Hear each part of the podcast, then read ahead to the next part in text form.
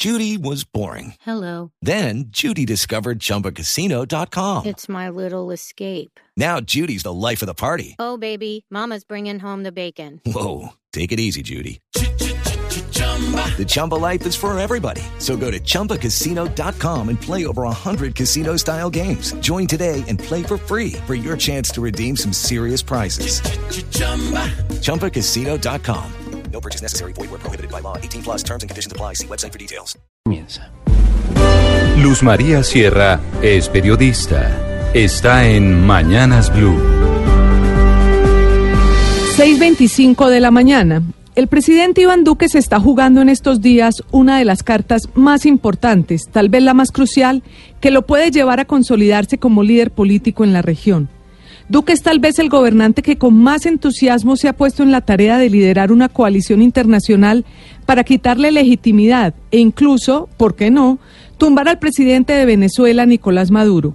El día D es el próximo jueves 10 de enero. Ese día Maduro, que ya lleva seis años en el poder, se posesiona para comenzar un nuevo periodo de otros seis años.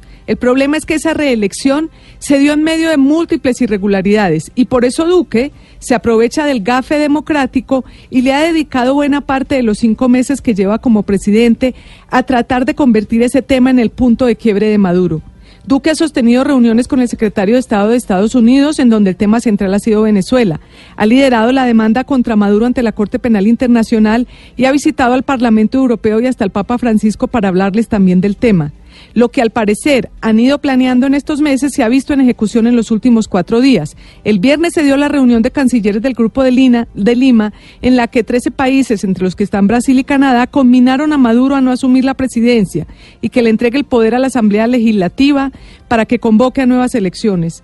En las últimas horas, el presidente del Parlamento Europeo en su Twitter dijo que no reconocían al régimen y el Papa Francisco, en una reunión con el cuerpo diplomático, destacó el papel de Colombia en la ayuda a los migrantes venezolanos. No sería raro que uno y otro mensaje en un momento tan crucial tengan que ver con las visitas de Duque. La tarea de Duque ha sido ayudar a mover toda la maquinaria internacional para, como el propio Duque dice, cercar diplomáticamente a la dictadura. Así las cosas, el 10 de enero no solo será un día crucial para Maduro, sino también una prueba de fuego para Duque y para Colombia.